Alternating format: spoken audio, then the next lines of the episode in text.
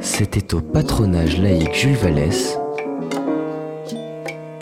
en soutien à la vie, par Marie Gaille. Bonsoir, euh, bonsoir à, toutes et à tous. Euh, je vais vous présenter une réflexion qui est une réflexion toujours en disons en, poursuite hein, qui se j'ai commencé euh, à travailler sur euh, des situations au chevet du patient à l'hôpital depuis une vingtaine d'années. Et le petit livre qu'a évoqué euh, madame Viguier est un peu le fruit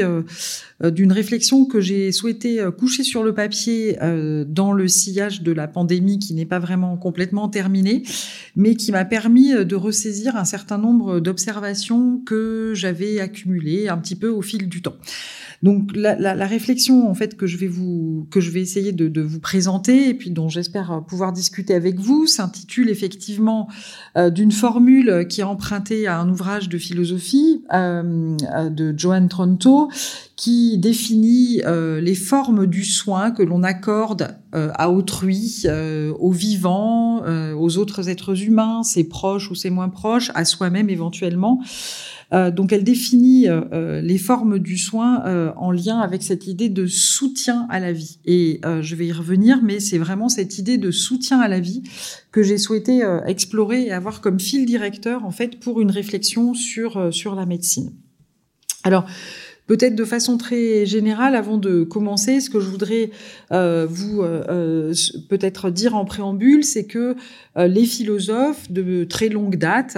en Europe s'intéressent à la médecine. il y a eu à travers les siècles des philosophes médecins, des médecins philosophes. C'est vraiment une tradition qui remonte à l'époque des penseurs et des médecins antiques. C'est une tradition qui est très ancrée. Et dans la philosophie contemporaine, dans, de cette tradition, on a essentiellement tiré trois fils directeurs de réflexion ou de questionnement. Une réflexion qui euh, s'intéresse à la médecine en tant que pratique fondée sur la science, donc qui va s'intéresser à la manière dont les euh, gestes médicaux, les décisions d'orientation thérapeutique vont être vont reposer sur un, euh, un, socle scientifique, de connaissances scientifiques. Quelles sont ces connaissances? Quel type de lien de causalité entre euh, une maladie et ses raisons est, est, établi, etc. Donc il y a un abord qu'on qualifie d'épistémologique au sens de théorie de la connaissance. Il y a aussi toute une tradition qui est également très ancienne, hein, qui remonte au corpus hippocratique de réflexion euh, sur la médecine comme une sorte de porte d'entrée vers euh, euh, l'anthropologie au sens où elle permettrait de connaître la nature de l'homme, la nature de, l'être humain. c'est une tradition qui a oscillé avec le temps dans ses développements, mais qui est toujours présente et en particulier qui permet d'appréhender l'être humain en tant qu'il est doté d'un corps, en tant qu'il est sujet à des maladies et en tant qu'il est mortel. Et puis,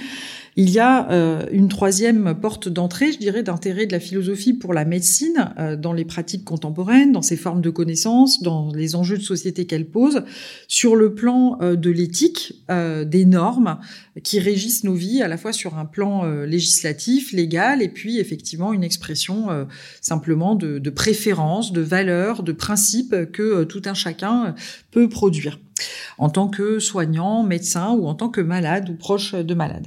Donc moi, c'est plutôt sur ce troisième angle que je m'intéresse à la médecine, même si forcément, je ne suis jamais tellement éloignée des deux autres portes d'entrée, si je puis dire, parce que euh, quand on s'intéresse aux pratiques médicales, dans la mesure où celles-ci sont extrêmement évolutives et toujours dépendantes d'une connaissance qui évolue, euh, forcément, il faut quand même être un petit peu euh, informé de ce qui, de, des connaissances sur lesquelles reposent des décisions médicales et que éventuellement, effectivement, ça peut nous ouvrir à des considérations ou à des questionnements sur sur la nature humaine. En tout cas, dans ce troisième, je dirais, mouvement qui est plutôt intéressé aux normes, aux principes, aux valeurs et donc à la dimension éthique, euh, ce que euh, je vais vous présenter aujourd'hui, en fait, renvoie à un intérêt d'un certain nombre de philosophes ou de médecins euh, qu'ils ont accordé à l'expérience de la maladie euh, en tant qu'elle bouleverse le cours de l'existence. Donc ce n'est pas le petit rhume que l'on peut avoir, quoique on ne sait jamais euh, quand on ignore les conséquences d'un petit rhume, mais c'est vraiment euh, voilà un intérêt centré sur les maladies en tant qu'elles bouleversent le cours ordinaire de l'existence. Et quand je parle de ce bouleversement du cours ordinaire de l'existence, je signifie à la fois euh, effectivement l'événement pathologique en tant que tel, mais aussi le moment où il survient dans la vie de la personne, les soins qu'elle va recevoir ou pas, euh, donc c'est cet ensemble en fait euh, d'éléments qui, m'intéresse et qui va effectivement permettre euh, d'avoir, d'ouvrir en fait un espace de réflexion où finalement la maladie est pensée comme une expérience de type existentiel, provoquant peut-être une appréhension différente du monde, des relations à autrui, de du questionnement que l'on peut porter sur sa propre existence. Dans cette perspective-là, en fait, ce que la philosophie euh, peut faire aux côtés euh, à la fois des citoyennes et citoyens et aux côtés des professions médicales, c'est apporter un certain nombre d'outils de réflexion. Pas une position surplombante. On vient pas pour dire ce qui devrait être. En tout cas, moi, je ne viens pas pour dire quelle est la norme qu'il faudrait, euh, pour laquelle il faudrait euh, qu'il faudrait privilégier, euh, mais elle peut aider euh, par ses outils, par son corpus de texte, à formuler un certain nombre de questions, éclairer des réponses possibles et les arguments sur lesquels ces réponses se fondent. Euh, et euh, ce travail, en fait, de réflexion philosophique, il peut euh, aussi permettre, à mon sens, de répondre à une question qui nous est aujourd'hui posée, sans doute à nous en tant que corps social, de façon tout à fait drastique, hein, qui est la question de quelle médecine voulons-nous? Question qui avait été posée par des collègues sociologues au début des années 2000 euh, et qui donc effectivement requiert qu'on y réponde non seulement par des euh, forme de financement de la, de, de, du soin, mais aussi par des orientations euh, éthiques sur ce que euh, le projet de la médecine va développer. Alors, dans, cette, dans ce contexte-là, je, je, me suis euh, notamment intéressé à un courant de pensée qu'on appelle euh, en France l'éthique du care. Donc le care, c'est ce terme anglais que l'on traduit le plus souvent par la notion de, de soin. Mais euh, les collègues philosophes, sociologues ou psychologues qui ont repris à leur compte une réflexion qui s'est élaborée dans les années 1970-1980, d'abord aux États-Unis, ensuite au Canada, l'ont délibérément n'ont pas traduit le terme euh, pour des raisons qui tiennent euh, à euh, des discussions philosophiques sur lesquelles je vais pas revenir dans le détail parce que c'est un petit peu interne, je dirais, à la philosophie, mais je tenais à, souligner cette notion de d'éthique du, du care pour essayer d'en rappeler les principaux éléments et pourquoi Aujourd'hui, je trouve que c'est un outil de réflexion, un outil de conceptualisation qui nous permet de poser quels sont pour nous, en tant que société, des enjeux fondamentaux quant à la pratique médicale et aux finalités que la médecine euh, se donne. Alors cette notion, cette, cette, éthique du care, en fait, elle a été forgée par des euh, des penseurs qui euh, ont souhaité avant tout souligner par rapport à une philosophie qui était, était très dominante aux États-Unis dans les années 70 sur le plan moral et politique, qui a tenu à souligner l'interdépendance des êtres humains pour le dire de façon un peu euh, grossière et massive, hein, on avait une philosophie politique américaine libérale très dominante avec une vision de l'individu comme individu autonome, euh, capable euh, d'aller de l'avant sans nécessairement être aidé, sujet de droit. Ces philosophes ont au contraire mis l'accent sur les liens d'interdépendance entre les êtres humains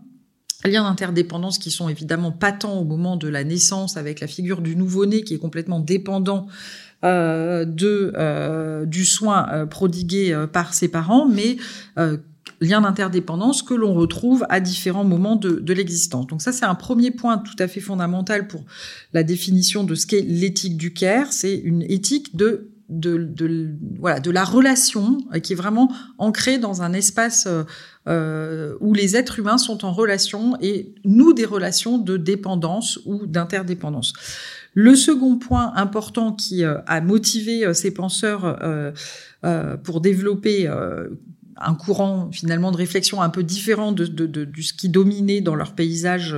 théorique, c'est que la philosophie politique et morale, alors aux États-Unis à cette époque, mais de manière très générale, s'intéresse de façon majoritaire à l'espace public, aux institutions, à l'État, aux, cours de justice. Et ce sur quoi, en fait, l'éthique du CAR a souhaité insister, au contraire, c'était des marges de l'espace politique et notamment tout ce qui relevait de l'espace domestique ou des espaces qui pouvaient euh, vraiment être finalement euh, hors euh, hors des, des projecteurs de, de, de, la vie politique standard. Donc l'éthique du Caire s'est intéressée à la manière dont, dans les maisons, dans les foyers, euh, les euh, êtres humains nouaient ces relations d'interdépendance, comment ils prenaient soin des uns des autres, ou pas d'ailleurs. Euh, et petit à petit, un troisième point tout à fait important de cette éthique du Caire a été l'ouverture à l'idée d'un soin du vivant, bien avant que l'on parle, enfin même si dans les années 70 en France on parlait déjà aussi beaucoup de crise environnementale, mais avant que ce soit pleinement thématisé et que ça devienne quelque chose de prédominant dans la, dans la réflexion, L'éthique du Caire s'est intéressée à la façon dont les êtres humains se mettent en lien avec des animaux, avec le vivant, avec la planète Terre et euh, développent finalement une idée de soin, euh, soin du monde. Euh, voilà. Alors cette éthique du Caire, en fait, euh, elle, s'est un petit peu intéressée euh, à des situations euh, euh, médicales, notamment la principale théoricienne qui s'appelle donc Joanne Tronto aux États-Unis dans les années 80 s'est intéressée aux manières dont les personnes atteintes du SIDA étaient soignées ou pas, prises en charge ou pas, etc. Donc il y a un certain nombre d'exemples comme ça qu'on trouve dans les travaux qui ont été menés et qui ont été développés dans cette éthique en lien avec la médecine et des situations de maladie, mais très clairement, il y avait aussi l'intention très forte de ne pas restreindre l'idée du soin au soin médical. Il y a avec l'idée qu'il y a mille et une façons de prendre soin des êtres humains et que les circonstances de la maladie ne sont pas les circonstances paradigmatiques, le cas majeur du prendre soin on prend soin de ses enfants, on prend soin de ses parents, on prend soin de ses élèves, on prend soin de voilà. Donc il y avait vraiment cette idée d'ouvrir euh, très largement, sans privilège euh, donné euh, particulièrement à la médecine et sans privilège en particulier donné à une médecine qui se pratiquerait dans l'institution phare qu'est l'hôpital, et avec l'idée au contraire que le soin médical pouvait se déployer dans différents autres endroits, l'espace domestique, sa maison, mais aussi des institutions du type de la maison de retraite ou, des EHPAD. Donc il y avait encore cette idée d'une ouverture, si possible, donc euh, réfléchie à la lumière de, de, de l'éthique du CAR à différents lieux, différents espaces, différents types de relations. Alors, au-delà de, ces points très euh, généraux euh, de, caractérisation de ce qu'est l'éthique du Caire, une autre raison qui euh, a retenu mon attention pour essayer de, voilà pour, dans cette éthique en fait, c'était la, très grande finesse de caractérisation des gestes du soin. qui, ont essayé de mettre en, de, développer ces, ces philosophes. Et notamment, elles ont distinguer différents points sur lesquels, à chaque fois qu'on s'intéresse aux soins qui est accordé à quelqu'un, on doit prêter attention. Donc il y a déjà, en fait, le premier point, c'est est-ce que on reconnaît ou pas un besoin et la nécessité de le satisfaire? Donc prendre soin, ça commence pour l'éthique du car par le fait de reconnaître un besoin euh, et euh, la nécessité de le satisfaire. évidemment, ça s'oppose aux attitudes de négligence, d'ignorance, d'ignorance plus ou moins délibérée, d'indifférence, etc. Le second point auquel ces philosophes invitent à prêter attention, c'est effectivement cette idée que euh, on va assumer la responsabilité. Il y a des personnes, il y a des fonctions, il y a des métiers qui vont assumer la responsabilité de répondre aux besoins qui a été identifié.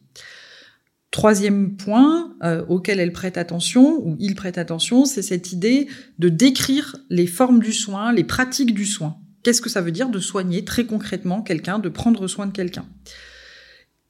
Quatrième point auquel euh, l'éthique du care euh, prête attention, c'est qu'est-ce qui se passe quand on prend soin de nous? Comment nous recevons le soin? Comment y réagissons-nous? On peut très bien vouloir rejeter le soin, comme l'accepter et le trouver euh, bienvenu. Et puis, euh, un dernier euh, volet a été d'attention de cette éthique du care, plus récemment formulée par Joan Tronto, a été l'idée de penser euh, non seulement euh, ces gestes du quotidien qui peuvent être faits par des professionnels ou vous et moi, et l'articuler à la dimension politique. Donc là, on retrouve peut-être quelque chose dont l'éthique du car avait cherché à se s'éloigner un petit peu, mais en fait, dans l'analyse des situations de soins, euh, ce qui a été mis en évidence, c'est aussi la nécessité de d'articuler des niveaux qu'on va juger macro, au sens de organisationnel, politique, les politiques de soins, euh, et puis les gestes individuels, parce que des gestes individuels euh, ne peuvent pas éternellement être reconduits s'ils sont euh, appuyés seulement sur la bonne volonté, le dévouement, la bienveillance. À un moment donné, ils ont besoin d'un cadre pour se déployer, et ce cadre, il est organisé par par les politiques. Donc voilà très rapidement hein, euh, euh, brosser un petit peu cette, euh, cette éthique du CARE et moi, elle m'a particulièrement intéressée parce que finalement, j'y ai trouvé des éléments pour caractériser ce que j'estime être une évolution de la médecine française dans les 60, 70 dernières années. Et si j'ai fait, euh, euh voilà, et, j'ai souhaité en fait dans le petit ouvrage qu'a évoqué euh, Jeanne Viguier, et c'est déployer en fait ces enjeux euh, et les caractériser à partir de, de l'éthique du care. Alors, je vais essayer de vous amener, de décrire rapidement un petit peu ces, ces, ces différents enjeux, et puis je me consacrerai sur deux d'entre eux, je pense, parce que sinon ça nous amènerait euh, euh, trop loin. Euh, mais la, la, thèse, en fait, ou l'idée principale que je veux défendre, c'est que la médecine en France, même si aujourd'hui elle se trouve dans une situation un petit peu difficile, sur les 70 dernières années, a tendu à, adopter, à, à, à incorporer, je dirais, des normes, des principes, des valeurs qui sont assez proches de celles que l'éthique euh, du Caire défend sans nécessairement se le euh, formuler. Euh, en particulier, un sujet à, me paraît vraiment à mettre en avant, et c'est vraiment celui que j'ai souhaité mettre en avant de façon très continue dans la réflexion proposée par cet ouvrage. Un sujet me semble requérir une attention toute particulière parce qu'il occupe une place centrale et aujourd'hui plus encore euh, avec euh, le, lancement de, la conférence citoyenne hein, dans les problématiques de société, euh, et en même temps, donc qui est, le sujet de la fin de vie. Et en même temps, quand on parle de fin de vie, on pense pas immédiatement aux soins et au prendre soin. Mais ce sujet, en fait, il me semble tout à fait central à mettre en avant dans euh, la réflexion, euh, même si, encore une fois, et en, faisant référence au corpus hippocratique, on peut avoir tendance à vouloir le rejeter euh, loin de nous. La médecine, c'est une visée de préserver la bonne santé, de guérir. La vocation par excellence de la médecine, c'est celle de la guérison et certainement pas celle de prendre en charge, s'occuper, etc. de, euh, de, de la fin de vie. Or aujourd'hui, on est vraiment confronté à cet enjeu-là sur le plan de euh, des débats de société. Mais moi, à côté de ces débats de société, ce que je voudrais demander, vous demander, nous demander, c'est ce que peut signifier l'idée d'un soutien à la vie dans des périodes qui sont décrites comme de fin de vie. Euh, un deuxième point, euh, donc j'y viendrai, hein, mais un deuxième point euh, qui euh, m'a paru particulièrement intéressant de mettre en avant, c'est que depuis la fin de la Seconde Guerre mondiale et dans le sillage des procès de Nuremberg, un certain nombre de sociétés, comme la société française, ont pris et l'ont inscrit dans leur loi un certain nombre de décisions sur la question de la valeur de la vie humaine. Euh, et en particulier, dans la loi française, comme dans d'autres systèmes législatifs, euh, l'idée euh, que aucune forme de vie ne vaut plus que d'autres la peine d'être vécue est vraiment inscrite hein, et se traduit très concrètement dans les modalités de la décision médicale. Il n'y a pas de hiérarchisation entre les diverses formes de la vie humaine. Euh, or, ce qu'on a pu constater au fil des 70 dernières années, c'est que cette orientation, elle a petit à petit été rendue explicite et elle ne va pas sans tensions qui sont exprimées par les professions médicales, par les, euh, personnes malades, par leurs proches, par les, euh, futurs parents dans des, contextes de procréation et dans des contextes de fin de vie.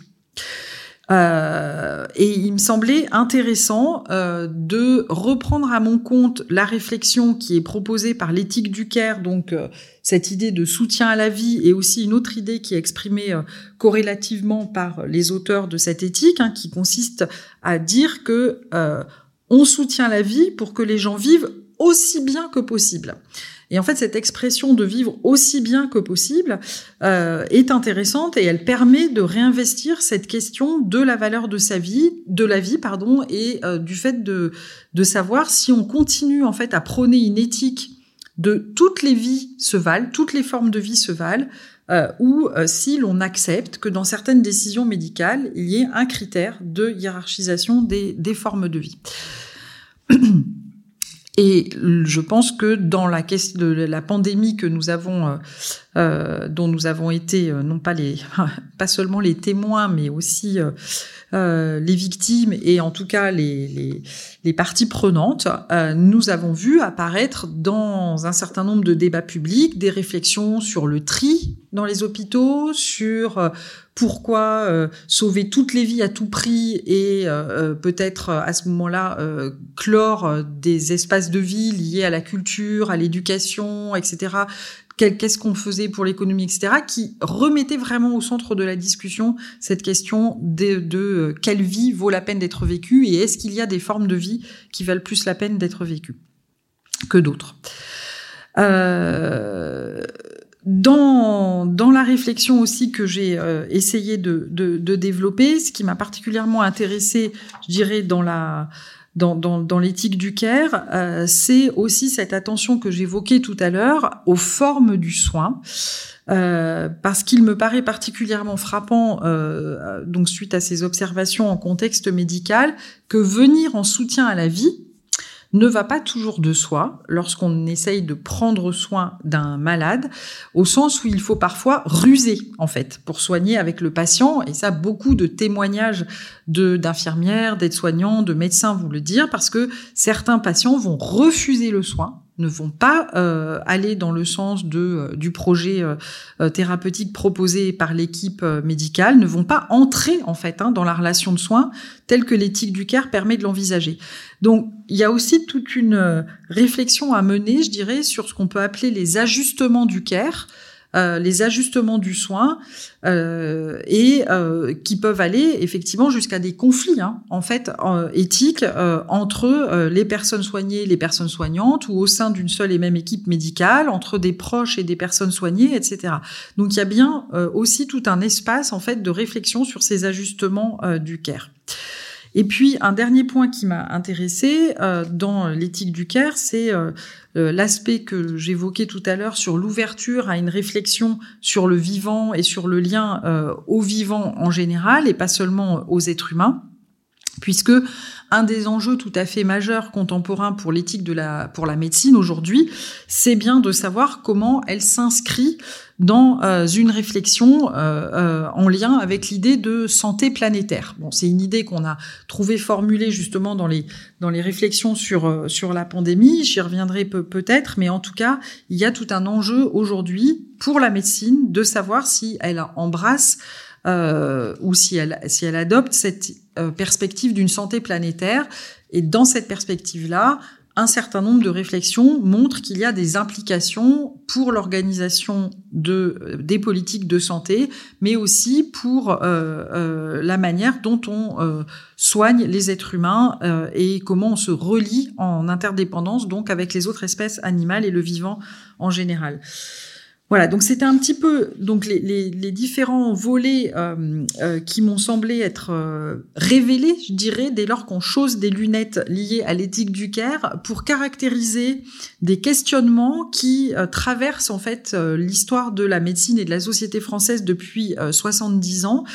euh, environ, euh, je pense depuis la fin de la Seconde Guerre mondiale, qui représente non pas une coupure absolue par rapport à ce qui se passait avant, mais quand même un moment de butée à partir duquel on a euh, non seulement euh, réorganisé le système hospitalier français, la sécurité sociale, etc., mais où aussi on a pris des décisions sur cette notion de, de valeur de la vie. Alors peut-être euh, Ce que je voulais faire aujourd'hui euh, en votre en votre compagnie, c'est euh, non pas balayer tous ces tous ces questionnements, euh, mais peut-être m'intéresser à deux d'entre eux plus particulièrement et commencer avec vous à aborder cette question des ajustements en fait du soin dans le contexte médical. Alors, cet ajustement, il peut porter sur des gestes, sur des pratiques, sur la position qu'on l'on assume dans la relation, sur les objectifs aussi du soin. Et on observe qu'il s'opère pour rendre le soin possible ou le maintenir, mais aussi peut-être pour l'interrompre au moment où le poursuivre deviendrait problématique sur un plan éthique. Et dans certains cas, on voit bien qu'il s'agit de poser des limites avant que le care ne devienne ou le soin ne devienne malfaisant à force de vouloir s'exercer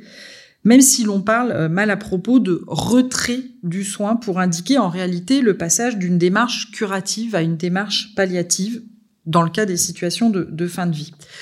Ces ajustements, ils se font jusqu'à un certain point de façon harmonieuse, mais ils peuvent, comme je l'ai dit, être associés à des conflits entre des visions antagonistes de ce qu'est le bon soin, la bonne manière de prendre soin, et puis des situations dans lesquelles finalement les visions du soin et de sa finalité euh, divergent. Alors, ce qui est euh, tout à fait euh, donc euh, intéressant à, à, observer dans les pratiques médicales contemporaines, c'est que cet ajustement, il peut être opéré par des personnes il peut être opéré par des services tout entiers à leur propre initiative, mais il peut être aussi encouragé ou pas, organisé ou pas par les institutions de soins. Donc là, je vais surtout me baser sur des exemples ou des situations pour euh, relatives à des, à des, à des personnes et à des services plus qu'à ce niveau macro organisationnel. Mais je pense qu'il est vraiment important effectivement de garder à l'esprit qu'en arrière-plan, il y a à penser aussi des politiques de santé et des formes d'institutions qui vont empêcher ou rendre facile et permettre ces ajustements. Alors, ce que disent en fait les soignants, les infirmières, les médecins, c'est que ces, ajustements apparaissent comme des réponses à des situations de soins dans lesquelles en fait ils sont ils se vivent comme contraints de faire des un pas de côté en fait hein, par rapport à leur euh, euh, routine habituelle pour pouvoir prodiguer euh, ce qu'ils estiment être des bons soins un pas de côté éventuellement par rapport à des procédures en vigueur, par rapport à de la déontologie professionnelle, par rapport à leurs principes en termes d'éthique du soin, mais ils le font de façon délibérée dans la finalité de continuer à euh, soigner. Alors, une des choses qui a été mise en évidence dans cette réflexion sur les ajustements du soin, c'est que pour soigner les malades, il faut peut-être commencer par connaître leur expérience vécue de la maladie et que dans certains cas, cette expérience renvoie à une forme d'instabilité et d'évolution liée au cours même de euh, la maladie. C'est particulièrement le cas dans les situations de maladies euh, chroniques où on voit des évolutions, des irrégularités, des bouleversements de rythme et où le médecin euh, travaille beaucoup la relation avec le patient pour apprendre aussi à connaître son existence et son point de vue, son expérience sur la maladie. La capacité d'ajustement, elle paraît aussi fortement mobilisée dans les contextes de fin de vie que j'évoquais euh, tout à l'heure, euh, notamment eu égard, mais pas seulement, au fait que euh, il y a une complexité très observée dans le rapport à la mort lorsqu'on sait la fin de vie proche. Je vous prendrai, je vais prendre un, un exemple, enfin ou plus quelques exemples parmi d'autres. Hervé Guibert, euh, donc, est un, écrivain français qui a euh, témoigné à travers plusieurs récits autobiographiques successifs dans les années 80 de son expérience euh, de la maladie du sida. Et il explique comment, à un moment où il arrive particulièrement proche de sa fin de vie, alors qu'il est déjà malade depuis plusieurs années, que le désir de vivre s'est exprimé extrêmement fortement. Euh, il dit la chose suivante, hein, arrive un moment, est arrivé pour moi en tout cas, ce moment où l'on se fiche complètement de son taux de T4, dont on a pourtant suivi l'évolution, les hauts et les bas, les effondrements et les redressements spontanés, deux ou trois ans durant, comme le plus grand des suspens, le suspense crucial. Je ne veux plus savoir où j'en suis, je passe quelques lignes, hein. après avoir tant rêvé à la mort, dorénavant j'ai horriblement envie de vivre. Et ce témoignage, en fait, il n'est pas, euh, il n'est pas rare en fait, il n'est pas rare en réalité, avec donc qui témoigne donc de ce moment de de grande ambiguïté, de grande complexité euh, euh dans l'évolution du rapport euh, à sa fin de vie, et donc il requiert effectivement des formes d'ajustement des équipes médicales ou des proches qui euh, entourent le malade. Dans son récit autobiographique, il va ainsi expliquer que le médecin qu'il a suivi de façon extrêmement euh, euh, bienveillante au fil de ces années, bah, il ne peut plus le voir. Il a besoin d'un autre type de médecin et ça pose la question effectivement de euh, ce qui a été qualifié par un philosophe de la médecine de l'enjeu de l'harmonie dans le couple médecin-malade. Je prendrai un autre exemple emprunté aux travaux d'une psychologue qui s'appelle Pascal Molinier, qui a fait des enquêtes dans une maison de, retraite et qui montre comment euh, des soignantes euh, et des personnels de cette maison de retraite, en fait, se posent la question de cet ajustement de façon extrêmement concrète et parfois acceptent de euh, sortir du cadre de leur profession, de, de leur procédure pour pouvoir euh, continuer à prendre soin des personnes euh, qu'elles ont euh, qu'elles ont euh, donc sous leur euh, sous leur sous leur garde. Et par exemple, une des choses qu'elles ont réfléchi avec cette cette psychologue, c'est que elles sont tentées, dans certains cas un peu compliqués, de refus de soins, de etc., de prendre modèle sur leur relation familiale, privée, affective. Par exemple, l'une d'entre elles témoigne en disant je la traite comme ma mère à propos d'une résidente. Je fais comme chez moi, alors que leur hiérarchie explicitement rejette le fait que euh, on puisse prendre modèle sur des relations privées pour pouvoir accomplir un travail.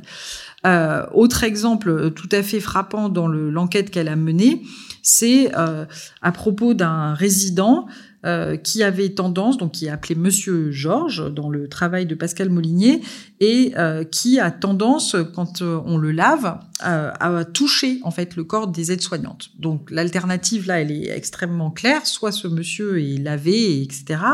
et elles sont obligées d'accepter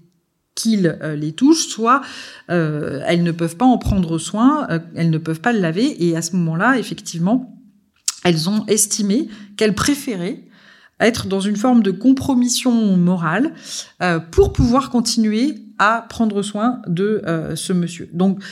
deux exemples parmi d'autres empruntés à des situations très différentes qui montrent effectivement qu'il y a constamment des ajustements par rapport à un médecin, à un malade, pardon, ou une malade qui est dans une relation extrêmement dynamique par rapport à sa maladie, ou une personne qui est dans des formes de dépendance,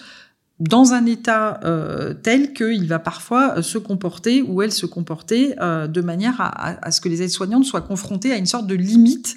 et une décision à prendre sur les manières de continuer à prendre soin des personnes. Alors, ce qui est aussi tout à fait important dans cette réflexion sur les ajustements du soin, c'est justement d'être conscient des zone de conflit et jusqu'où en fait ces différents ou ces tensions peuvent euh, aller. Aujourd'hui, ce que l'on voit aussi apparaître de façon récurrente, notamment pour euh, euh, des personnes qui ont des troubles neurocognitifs ou neurodégénératifs, c'est des situations où les équipes de soins sont amenées à se demander si elles vont recourir à la contrainte, à la contention, pour empêcher une personne malade de se blesser ou de blesser autrui. Euh, et ceci afin de ne pas interrompre les soins. Donc on voit bien qu'il y a des situations limites en fait où le prendre soin peut très vite basculer vers euh, des formes euh, d'action que l'on pourrait qualifier de maltraitantes ou euh, de violentes à l'égard des personnes. Donc il y a ce type de situation euh, limite et au-delà de ce type de situation limite, euh, il y a, pour revenir à ces questions de, de, de, fin de vie, des désaccords moraux importants. Et je pense que le débat qui s'ouvre aujourd'hui dans la société française va encore euh, permettre de rebalayer ces désaccords moraux importants sur la bonne manière d'accompagner la fin de vie. Et aujourd'hui, en France, même si les choses ont beaucoup évolué dans l'opinion publique, dans la manière dont chacun appréhende les choses, et puis dans, au sein des professions médicales et paramédicales, on voit euh, euh, toute une gamme en fait de prises de position avec des euh, personnes qui vont être en opposition à l'idée de, euh, euh,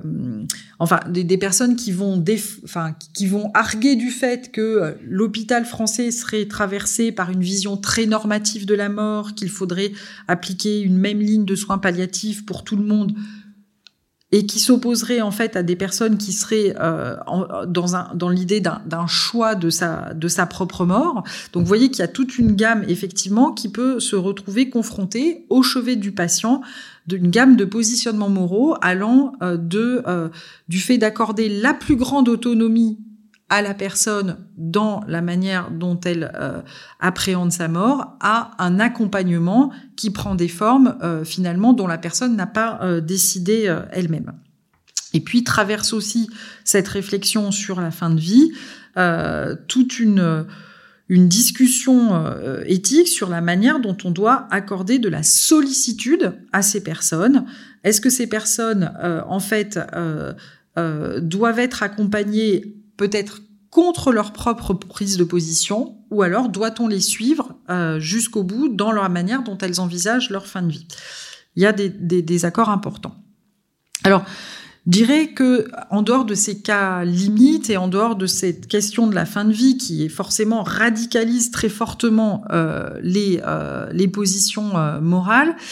il y a aussi une réflexion euh, qui euh, se développe aujourd'hui euh, sur les sur la nécessité d'un ajustement beaucoup plus profond de l'exercice de la médecine et nécessité d'un ajustement qui tiendrait au fait que la médecine est confrontée à des échecs de guérison dans certaines par, par, rapport à certaines pathologies ou, ou dans certaines situations. Et je voudrais, pour illustrer euh, ce propos, euh, m'appuyer sur la réflexion d'un médecin euh, américain qui s'appelle Atul Gawande, qui explique dans un ouvrage publié en 2014 qu'il, en fait, n'a pas été préparé à partir de son cursus d'études, sinon de façon très superficielle,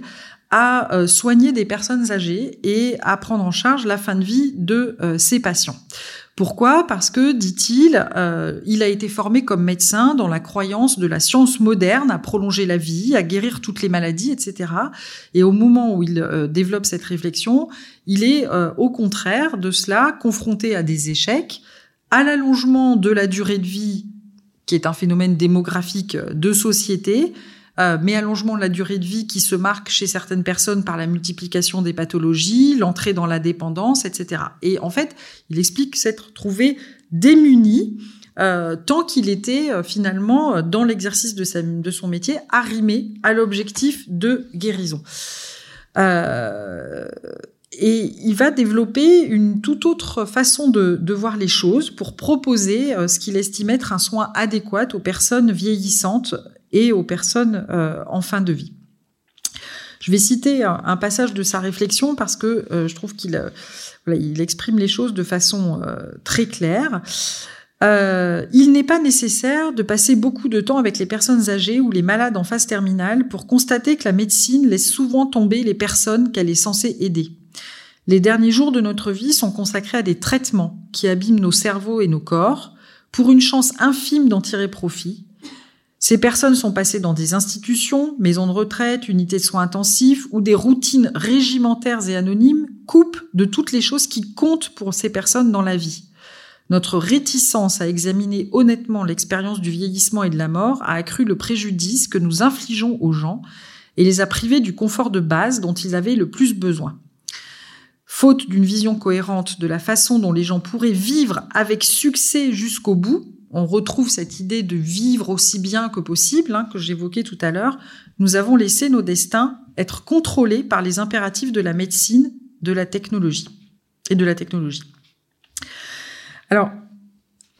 dans cette perspective hein, qu'il ouvre, Atul Gawande explique qu'il va, lui, s'engager de façon très délibérée dans ce qu'il appelle des conversations difficiles avec ses patients, dans le fait de proposer aux patients selon ce qu'ils souhaitent le plus, hein, de rester à la maison, d'aller en institution, etc. Mais finalement, de euh, d'établir la jauge que ces personnes estimeront raisonnable entre des soins médicaux euh, intensifs qui finalement continuent d'une certaine manière à viser la guérison et euh, un retrait de certaines formes de, soins qui va permettre à des personnes de vivre, certes malades, certes entrer dans la dépendance, mais malgré tout dans une forme de vie qui leur convient. Euh, et il cite comme exemple euh, un couple, euh, donc avec un monsieur qui s'occupe de, de son épouse à domicile, euh, en soulignant le fait que n'importe qui euh, de bien portant dans la force de l'âge observerait la forme de vie de ce couple qui finalement a une vie très centrée sur son espace domestique, se déplace peu, etc., avec une, dame très malade, bah, considérait que la situation est catastrophique et que cette vie euh, ne, fait pas de sens, eh bien, au contraire, il, souligne que euh, tant que euh, le mari estime pouvoir s'occuper de son épouse à domicile, eh bien, c'est une forme de vie qui vaut la peine d'être vécue, qui vaut la peine d'être vécue en particulier dans ce duo euh, de couple, et qu'il convient de la respecter en tant que telle. Donc c'est vraiment cette idée, effectivement, d'une euh, d'une forme de vie quelle qu'elle soit, qui, une fois qu'elle est d'une certaine manière acceptée, voulue par la personne, doit être, doit être respectée, euh, en dépit euh, et en rejetant finalement l'objectif de la guérison ou d'un mieux-être médical. Alors cette perspective, en fait, elle est intéressante et elle n'est pas complètement nouvelle, même si je, je me suis appuyée sur cette réflexion parce que elle renvoie en fait à des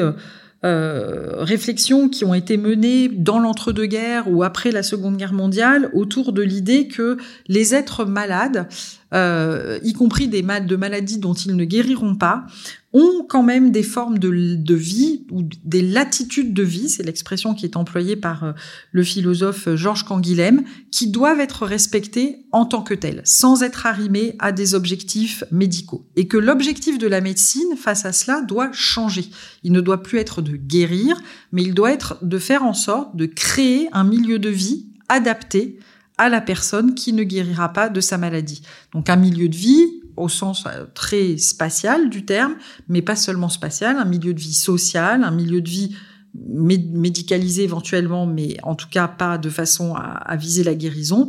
Et finalement, de faire en sorte que euh, ces personnes euh, puissent avoir ce qu'un autre philosophe et, psychiatre a appelé un rapport ordonné au monde et à autrui, à, par opposition à un rapport d'angoisse qui, dominerait euh, la personne parce qu'elle se sent inadaptée au monde, parce qu'elle se sent euh, euh voilà en, décalage par rapport aux finalités qu'on lui impose. Alors ça, c'est un point effectivement euh, tout à fait euh, important à mon sens que peut aider à penser l'éthique du care, c'est-à-dire des ajustements qui vont jusqu'à reconsidérer euh, la finalité euh, que la médecine et que la société accorde à la médecine non pas seulement d'accompagner et de guérir quand cela est possible, bien sûr, hein, de faire retrouver la pleine santé euh, aux êtres humains, mais aussi être à même d'accompagner médicalement les personnes de façon à ce qu'elles vivent aussi bien que possible, même si c'est aussi bien que possible n'est pas un état optimal euh, de santé euh, aux yeux de certains. Alors, je dirais que cette perspective, elle est, elle est aussi importante par rapport à des développements contemporains de, de la médecine euh, euh, dont on peut dire quand même un petit mot, même si ça nous éloigne de ces questions de, de fin de vie et de personnes vieillissantes, parce que euh, aujourd'hui, euh, avec euh, tous les développements des connaissances liées à ce qu'on appelle la médecine prédictive, notamment euh, fondée sur les, la médecine génomique, de plus en plus, en fait, on a une, une vision d'une personne qui qui, si elle fait son, son, comment dire, une analyse,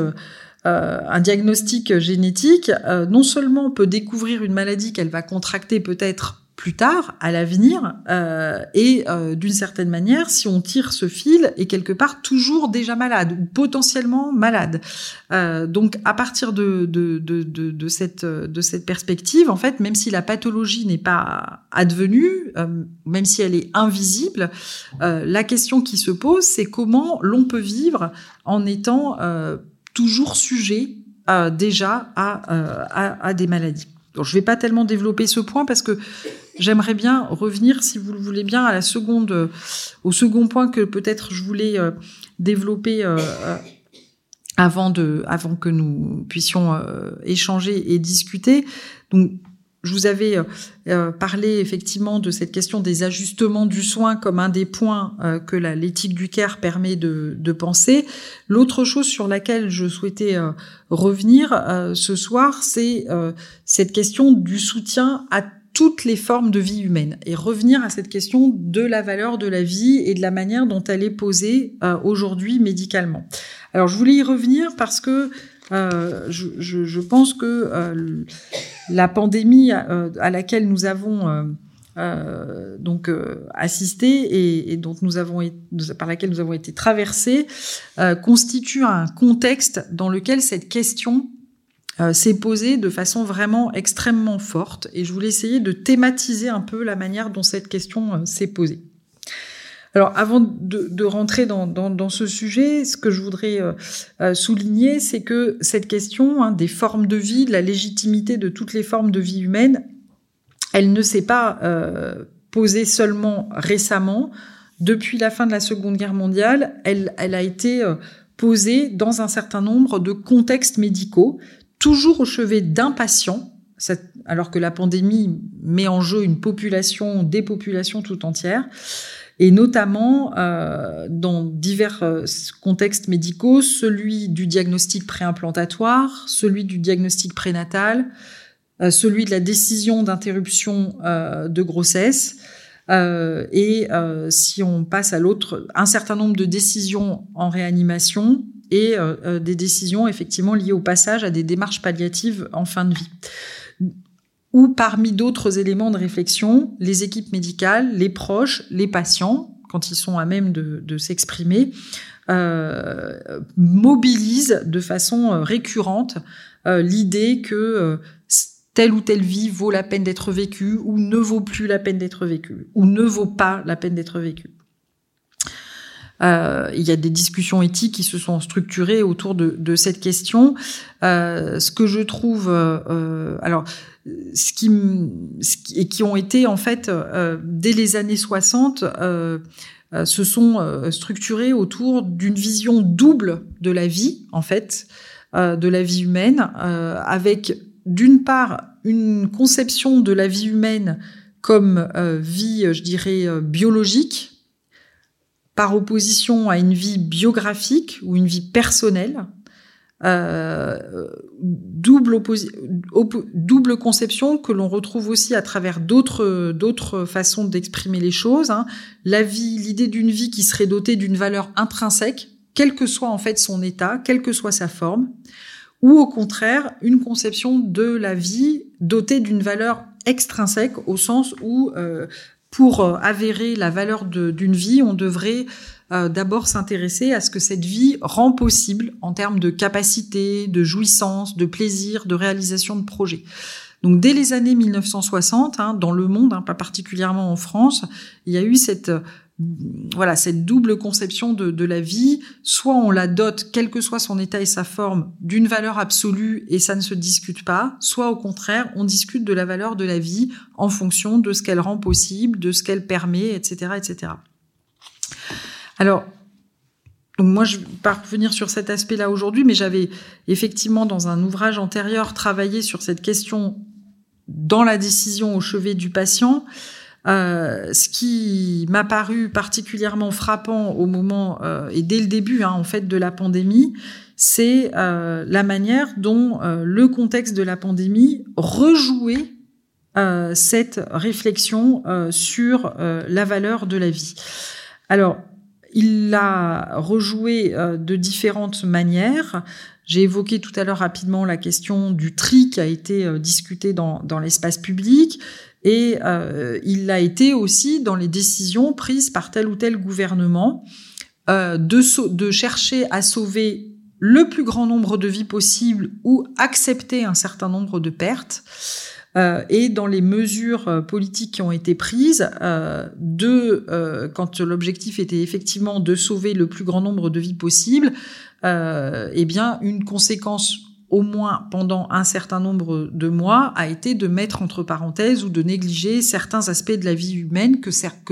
qu'un certain nombre jugeaient essentiels. Euh, et c'est en ce sens qu'on retrouve cette opposition entre l'idée d'une vie qui vaut de toute façon par elle-même versus une vie qu'il faut valoriser en fonction de ce qu'elle rend euh, possible et de ce qu'elle permet. Alors, euh, il me semble important de réinvestir euh, ce sujet de façon un petit peu précise, avec finalement cette idée que peut-être la notion de vie elle-même échappe à toute définition univoque et que c'est peut-être précisément une notion qu'on investit de significations différentes sur lesquelles on ne pourra pas nécessairement se, réconcilier. Alors vous vous souvenez sans doute hein, que dès le début de la pandémie, dans plusieurs États, L'objectif de préservation des vies humaines dans leur plus grand nombre possible a été présenté comme un élément qui justifiait l'orientation des décisions politiques. Ça a été le cas de la France, ça n'a pas été le cas de tous les pays. Euh, par exemple, Boris Johnson avait euh, assez tôt, dans, à l'époque de ce qui correspondait à notre premier confinement, invité euh, les Britanniques à se préparer à perdre des proches. C'est l'expression qu'il avait employée dans un discours. Euh, on pourra prendre d'autres exemples, mais il y a, eu ce type de, de contraste où, au Brésil, le président Jair Bolsonaro, en fait, avait mis en cause les mesures de distanciation physique que certains États du Brésil prenaient, appelaient les gouvernements régionaux à lever les restrictions pour sauver l'économie. Et euh, donc c'était l'objectif qu'il priorisait et il avait déclaré en juin 2020 nous allons tous mourir un jour pour justifier euh, de, euh, de sa mesure. Donc vous voyez que les États en fait ont pris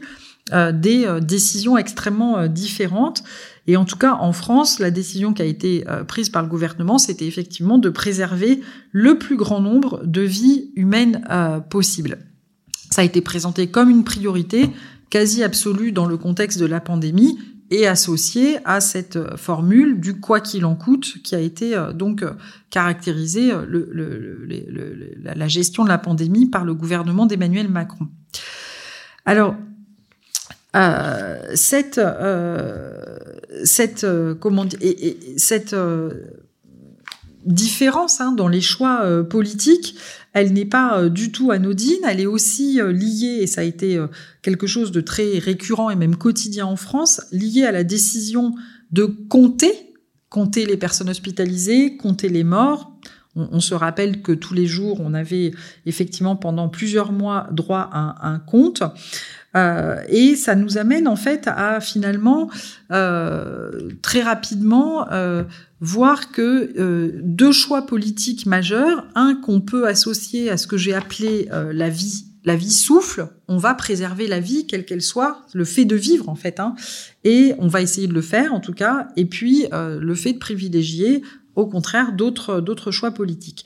Alors là où effectivement la pandémie euh, est euh, un contexte qui a permis de, qui enfin, ou dans lequel en tout cas ont été déployées différentes positions morales sur cette question de, la valeur de la vie, euh, c'est que euh,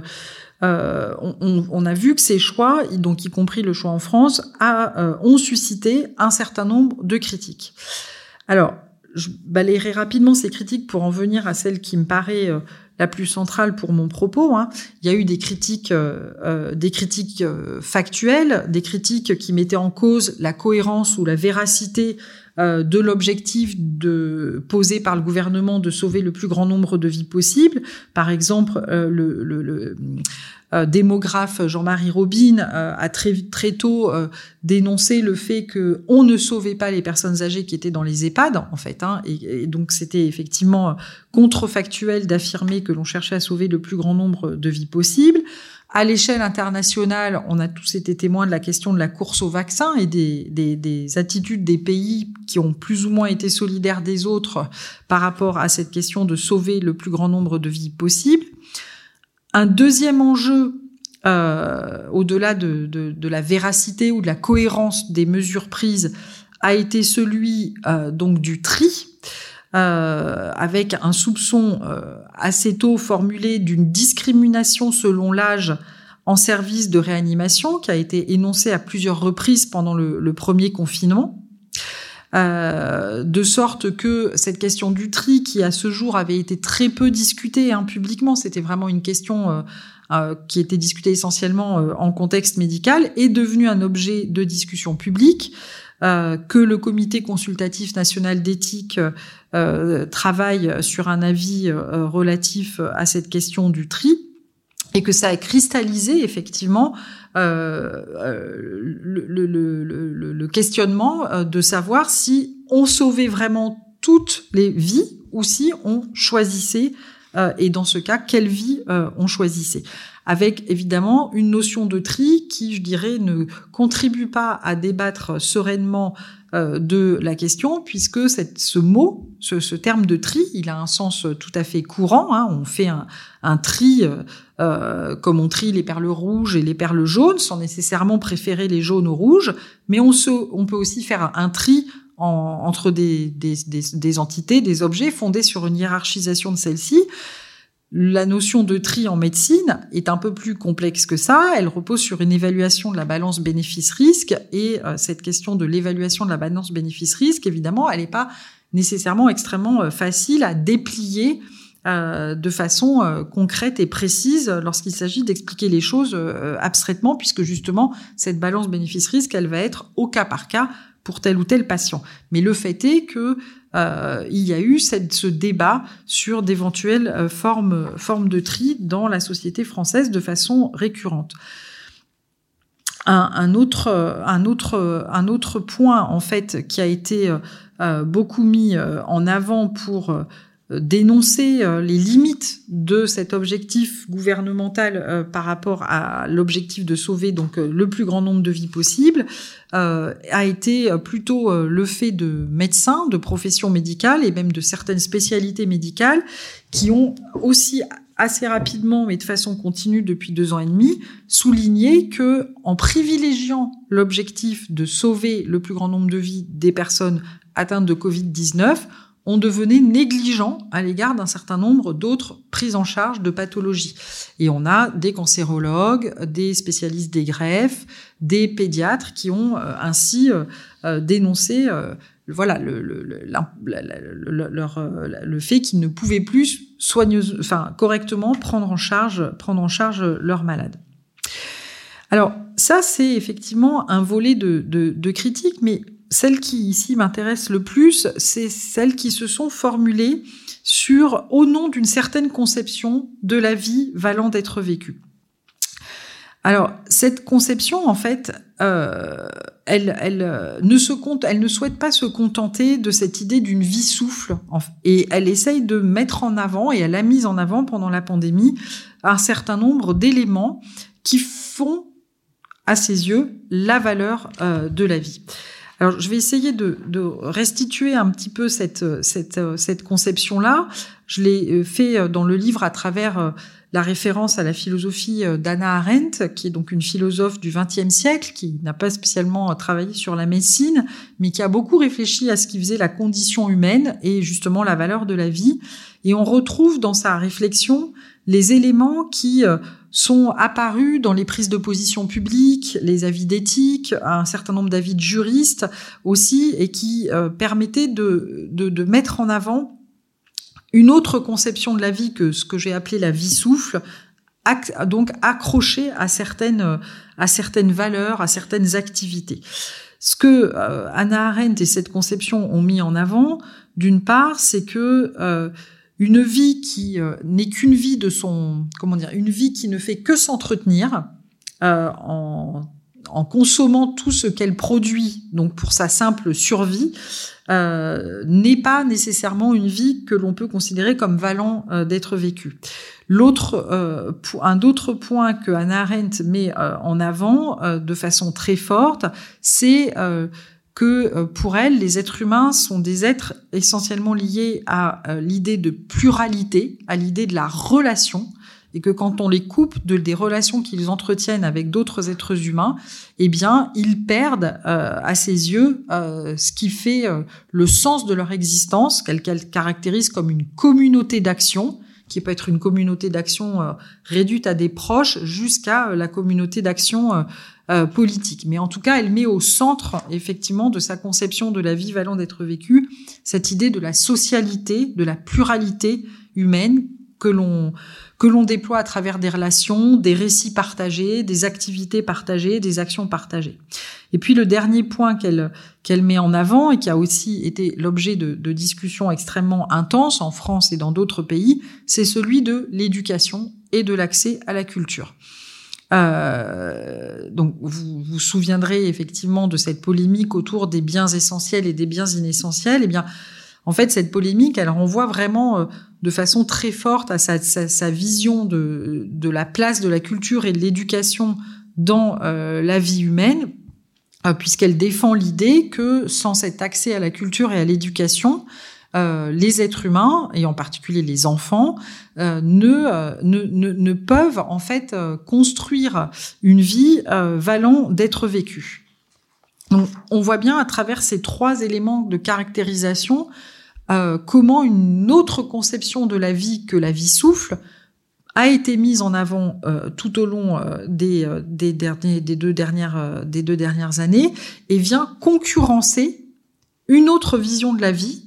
qui a pu fonder l'action d'un certain nombre de gouvernements. Alors, moi, ce qui me paraît intéressant de, souligner, et peut-être que je m'arrêterai euh, sur ce point pour euh, pour cette ce rappel de, la discussion euh, du contexte de la pandémie, c'est que l'éthique du care dont je parlais tout à l'heure, en fait, elle ne définit pas la vie qu'elle invite à soutenir. Je vous ai dit qu'elle effectivement qu'elle cherchait à promouvoir tous les gestes de soins qui permettent euh, aux êtres humains et aux vivants de vivre aussi bien que possible et jamais un seul instant euh, elle ne définit ou elle ne borne une conception particulière de la vie. Je trouve que euh, du point de vue euh, éthique, euh, du point de vue de la réflexion morale, cette, cette, cette, ce point-là est particulièrement important parce qu'on voit bien que dans l'histoire politique, dans l'histoire des sociétés, en particulier confrontées à des pandémies, des choix sont faits, des orientations sont prises avec lesquelles on est d'accord ou pas d'accord, mais euh, ce qu'il me semble important de, de, de, de maintenir, et c'est ce que fait cette éthique du care, c'est euh, de souligner qu'il n'y a peut-être pas une seule bonne conception de la vie, une seule bonne définition de la vie à soutenir. Il y en a plusieurs et euh, toutes, d'une certaine manière, sont défendables et sont confrontables les unes aux autres.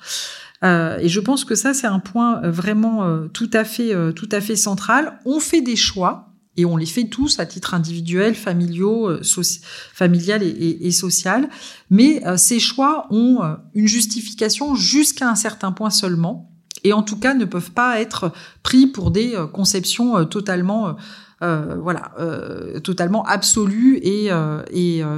non discutable de, l'existence. Je pense qu'il est extrêmement important de, garder une forme d'indétermination dans la réflexion sur ce qui vaut, ce qui fait qu'une vie vaut la peine d'être vécue, ce qui fait la valeur de la vie, et de reconnaître qu'il y a une pluralité d'arguments qui peuvent être opposés les uns aux autres. Voilà. Donc c'est une, conclusion, je dirais, qui euh, euh, permet de garder ouvert euh, la discussion, qui permet de garder ouverte non seulement la discussion, mais aussi de la porter non seulement au chevet du patient, mais dans l'espace public, de façon à pouvoir confronter les différentes conceptions de l'existence humaine et de ce qui fait la valeur de l'existence humaine. Euh, chose à laquelle donc la médecine aujourd'hui est confrontée de façon quotidienne au chevet du patient dans certaines euh, circonstances ou dans les dans les décisions euh, de procréation et évidemment a été confrontée de façon extrêmement massive et forte dans le contexte de de la pandémie. Voilà, je m'arrêterai là euh, en espérant que effectivement euh, cette idée d'une éthique du care euh, a fait écho à vos propres réflexions et en espérant aussi que je vous ai convaincu sur cette idée qu'il faut maintenir très ouvert le questionnement sur ce qui fait la valeur de la vie sans chercher à trancher de façon trop forte dans un sens ou dans un autre et sans surtout imposer à autrui ce qu'on considère être sa bonne conception de l'existence humaine. C'est plus facile à dire qu'à faire et à organiser dans un système de santé, mais c'est important de l'avoir à l'esprit. Voilà. Merci.